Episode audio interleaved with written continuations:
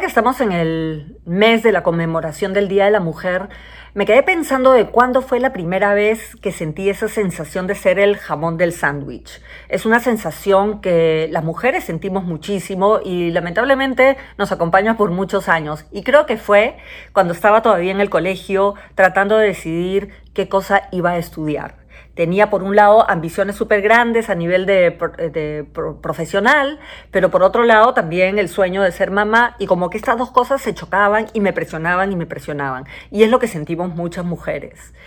Eh, y eso se debe en gran parte porque tenemos algunos roles como que se contraponen. Sentimos que por ser mujeres todavía esa presión de, de, tener que cumplir con este rol, de primero ser mamás, que no sé qué, y nos corresponde achicar nuestros sueños.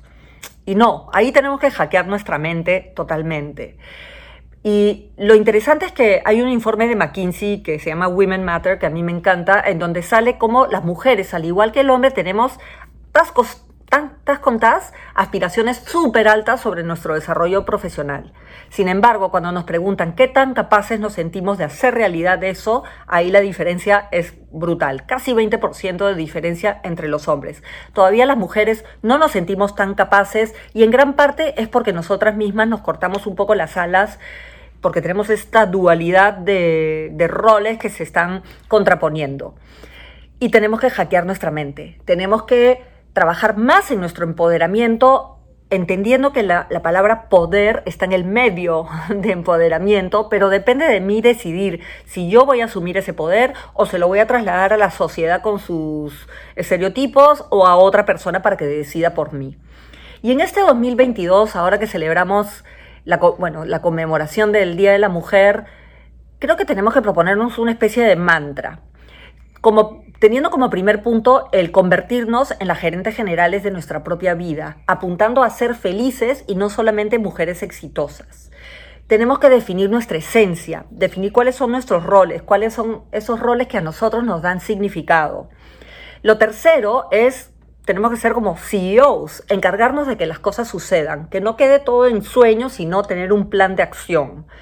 El cuarto punto es aprender a gerenciar bien nuestro tiempo, no solamente para cumplir con todas nuestras responsabilidades, sino incluyendo espacios para cumplir conmigo misma y no ponernos al final de la cola.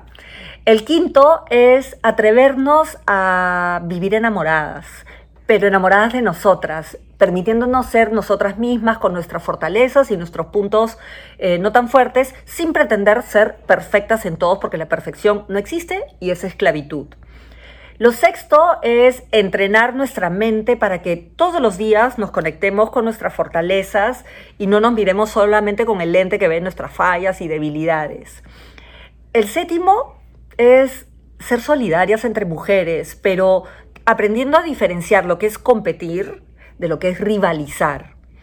Y el octavo, usar una gran fortaleza que tenemos nosotras las mujeres, que es nuestra capacidad de ser organizadas, para organizar nuestra casa en un, en un método que incluya un sistema de soporte para no tener que hacerlo todo. Y el noveno es siempre recordar que somos prioridad y que darnos un espacio de importancia a nosotras no nos hace egoístas para nada. Es nuestra responsabilidad, tenemos que comenzar con nosotras y si la mujer está bien, todos alrededor de nosotros lo estarán también.